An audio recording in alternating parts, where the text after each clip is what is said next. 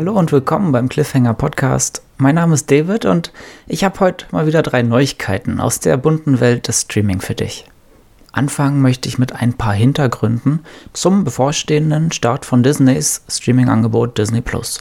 Ab Ende März wird dir der Service nämlich nun endlich auch bei uns in Deutschland zur Verfügung stehen. News. Disney kann mit Fug und Recht von einem erfolgreichen Start seines neuen Videodienstes Disney Plus sprechen. Der im November in den USA eingeführte Streamingdienst zählt nämlich mittlerweile fast 30 Millionen Abonnenten und hat damit die höchsten Erwartungen und sämtliche Prognosen übertroffen, so Konzernchef Bob Iger. Disney Plus wird bei uns am 24. März starten und damit eine Woche früher als ursprünglich geplant und vor allem mit einem Großaufgebot an Hochkarätern. Neben exklusiven Filmen und Serien dürfen natürlich auch die Simpsons nicht fehlen, die seit einer Übernahme von 20th Century Fox im letzten Jahr auch zur Disney-Familie gehören. Bislang haben es die Simpsons auf stolze 31 Staffeln und insgesamt mehr als 650 Folgen geschafft. Ob aber auch die neuesten Episoden im Angebot von Disney Plus enthalten sein werden, das bleibt abzuwarten. In Deutschland besitzt ja bekanntlich ProSieben die Erstausstrahlungsrechte. Dieses Dilemma wird Disney Plus aber mit hochattraktiven Inhalten aus den Archiven von Pixar, Marvel und Lucasfilm ausgleichen können. Exklusive Neuproduktionen sind geplant, vor allem im Umfeld von Marvel und Star Wars. Mit The Mandalorian, genau. Die Serie mit dem Baby Yoda steht ja bereits eine neue Science-Fiction-Serie bereit, die im Star Wars-Universum spielt und bald sogar um eine zweite Staffel verlängert wird. Neben dieser scheint Disney gleich an einer ganzen Reihe von Serienadaptionen aus der Sternenkriegsaga zu arbeiten. Darunter einmal die Vorgeschichte von Diego Lunas Figur Captain Cassian Endor, den wir als Rebellen im Film Rogue One kennengelernt haben, und eine Serie über die kriminellen Organisationen Crimson Dawn und Black Sun, die von dem Sith Lord Darth Maul geleitet wurden. Die Ideen für neue Geschichten in der bekannten Star Wars-Welt scheinen Disney jedenfalls so schnell nicht auszugehen.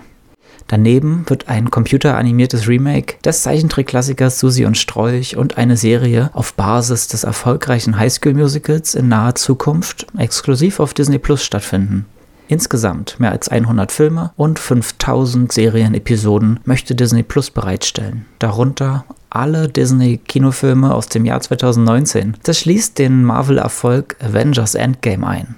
Anders als beim Konkurrenten Netflix werden nun aber die Folgen der Serien wöchentlich veröffentlicht, nicht alle in einem Rutsch.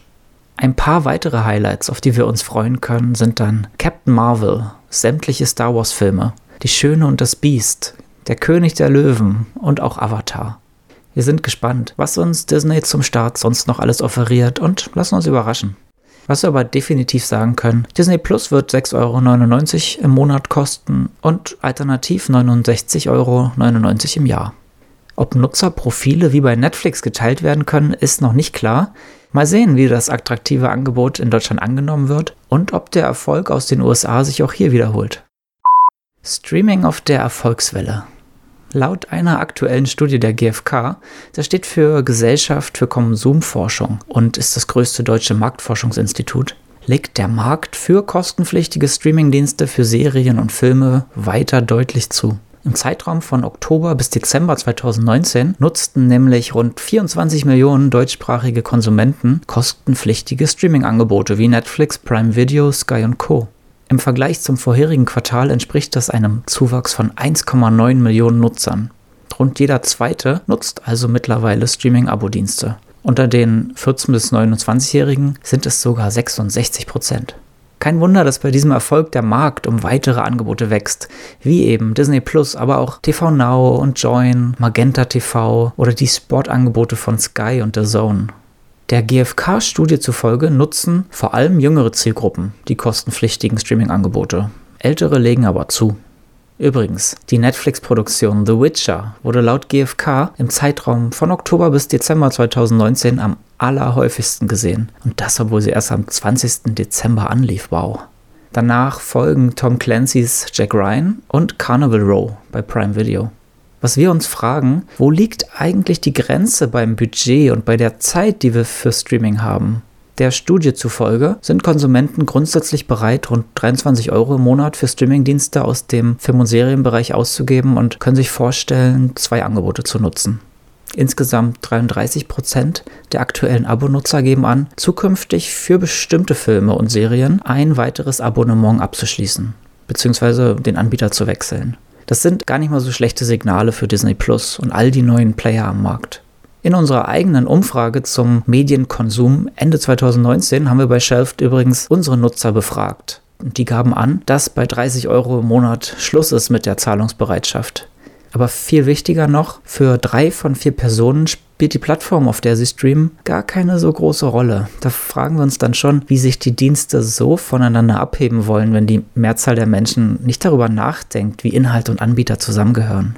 Ein Punkt, der uns dagegen sehr zuversichtlich stimmt. 84% von euch haben angegeben, während und nach dem Stream zum Gesehenen weiter zu recherchieren. Zum Beispiel zu Fachwissen und zur Zeitperiode. Das zeigt doch, dass Streaming viel mehr als nur Berieselung ist und wir wirklich interessiert sind an Inhalten und Geschichten und wie die zusammengehören. Die ganze Auswertung unserer Umfrage findest du auf universe.shelf.com.